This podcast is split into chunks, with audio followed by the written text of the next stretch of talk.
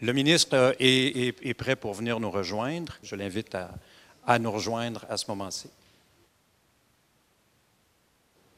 Alors, Monsieur Pierre Nantel, député fédéral de la circonscription de Longueuil-Pierre Boucher, Madame Hélène Ayotte, responsable de la culture, du patrimoine et du design au comité exécutif de la ville de Montréal, Monsieur Michel Audet, sous-ministre des Relations internationales de la francophonie du commerce extérieur, Monsieur Raymond Legault, président de l'Union des artistes, Madame Nathalie Maillet, directrice générale du Conseil des arts de Montréal, Monsieur Charles Valran, directeur général de la Coalition pour la diversité culturelle,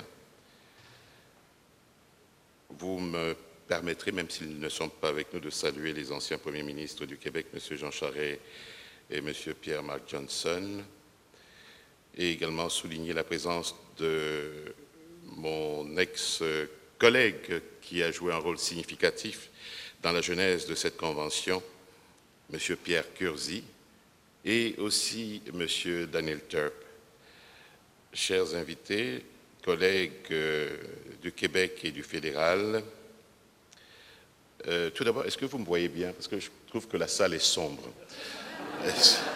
Pierre peut me, dire si je... Ok, parfait. Oui. Il y a des avantages à la couleur, mais parfois... je tiens d'abord à, vous remercier de cette invitation qui me permet de réitérer au nom du gouvernement du Québec notre farouche détermination euh, vous le savez toutes et tous, à sauvegarder nos instruments de soutien à la culture. Aussi, la question posée dans le cadre de ce séminaire est fort intéressante et mérite qu'on s'y attarde à ce moment-ci, 20 euh, ans déjà, après la première bataille dite de l'exception culturelle lors des négociations de l'Uruguay Round. Une partie de la réponse est en somme intégrée dans le thème même de ce séminaire, alors que nous en appelons de la nécessité d'actualiser le plaidoyer. Soulignons que la Convention célébrera euh, ses dix ans d'existence et ses huit ans de mise en œuvre en 2015, ce qui, dans la vie d'un instrument juridique international, est plutôt jeune. Également, il faut rappeler que les objectifs et les principes inscrits dans la Convention sont ceux-là mêmes que nous avons avancés dès 1999 pour l'élaboration d'un tel instrument. Et depuis ces premiers instants, nous avons fait preuve d'esprit d'initiative et de ténacité en défendant sur toutes les tribunes le droit des États et des gouvernements d'élaborer et de mettre en œuvre leurs politiques et mesures culturelles si bien que plusieurs observateurs estiment que l'adoption de la Convention sur la protection et la promotion de la diversité des expressions culturelles constitue l'un des grands succès diplomatiques de l'histoire du Québec. Aujourd'hui, plus que jamais, notre gouvernement maintient son engagement ferme à l'égard de cette Convention en favorisant sa ratification par le plus grand nombre d'États et en travaillant à une mise en œuvre effective de celle-ci. Cet engagement, la Première ministre Marois l'a d'ailleurs réitéré lors de sa rencontre en mars dernier avec la directrice générale de l'UNESCO, Mme Irina Bokova. Et pour ma part, j'estime que nous avons tout lieu de nous réjouir des travaux entrepris par les organes de la Convention, particulièrement en ce qui concerne l'article 21, qui traite de la promotion des objectifs et principes de la Convention dans d'autres enceintes euh, internationales. L'opérationnalisation de la Convention, à cet égard, revient aux États.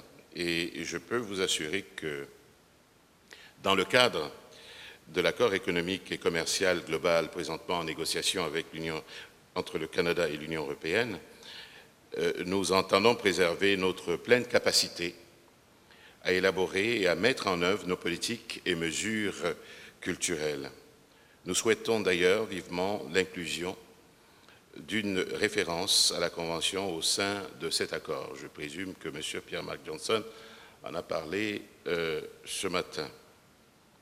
Ajoutons à cela le fait que nous sommes très proactifs en matière de culture et de développement durable, comme en fait foi notre chantier gouvernemental en culture.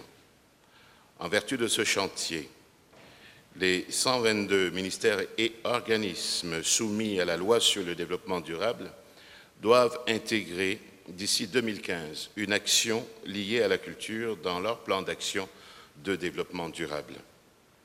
Conséquemment, de nombreuses initiatives sont en cours, notamment pour favoriser les maillages entre la culture et la santé, la vie communautaire ou le développement régional.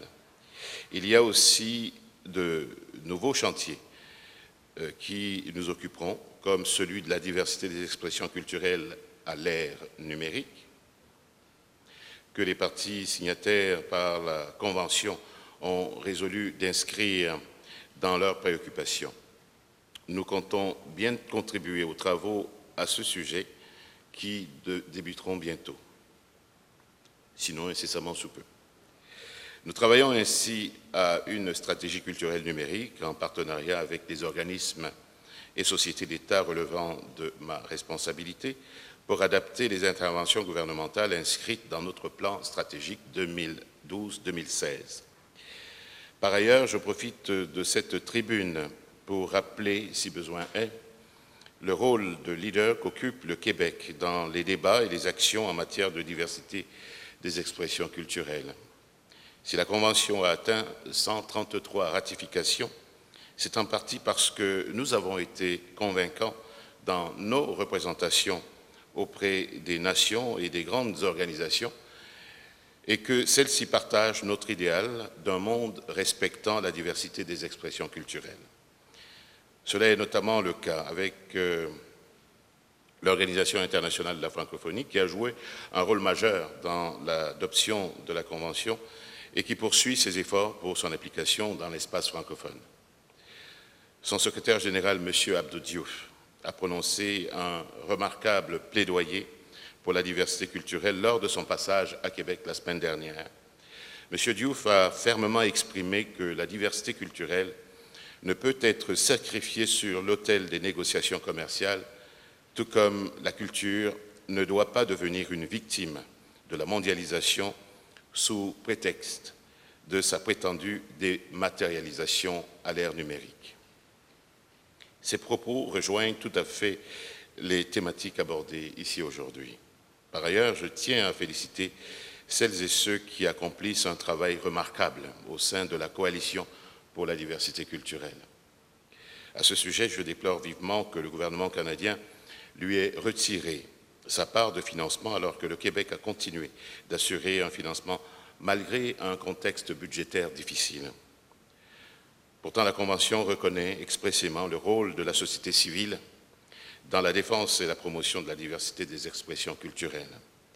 Chose certaine, le gouvernement du Québec continuera à soutenir l'action essentielle de la coalition, dont ce séminaire euh, est une illustration concrète. Soyez assurés que vous avez devant vous un allié euh, indéfectible qui plus est, euh, mes vies antérieures m'ayant rendu extrêmement sensible à la culture en tant que facteur de premier plan pour le développement et l'affirmation des identités nationales. En terminant, je souhaite que cette journée de réflexion soit profitable à toutes et à tous et qu'elle permette d'échanger sur les meilleures façons à la fois de protéger et promouvoir la diversité des expressions culturelles et également d'en relever les défis.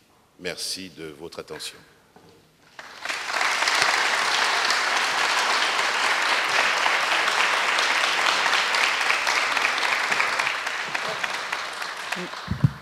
Monsieur le ministre, à titre de coprésident de la Coalition pour la diversité culturelle, on, tient à vous, euh, à vous manifester notre, euh, notre euh, reconnaissance et notre appréciation des gestes que vous posez au quotidien. Évidemment, le, fait que vous, que vous, au quotidien, vous nous aidez à finalement défendre ce grand dossier de la diversité culturelle en soutenant la coalition. Alors, merci beaucoup. Merci.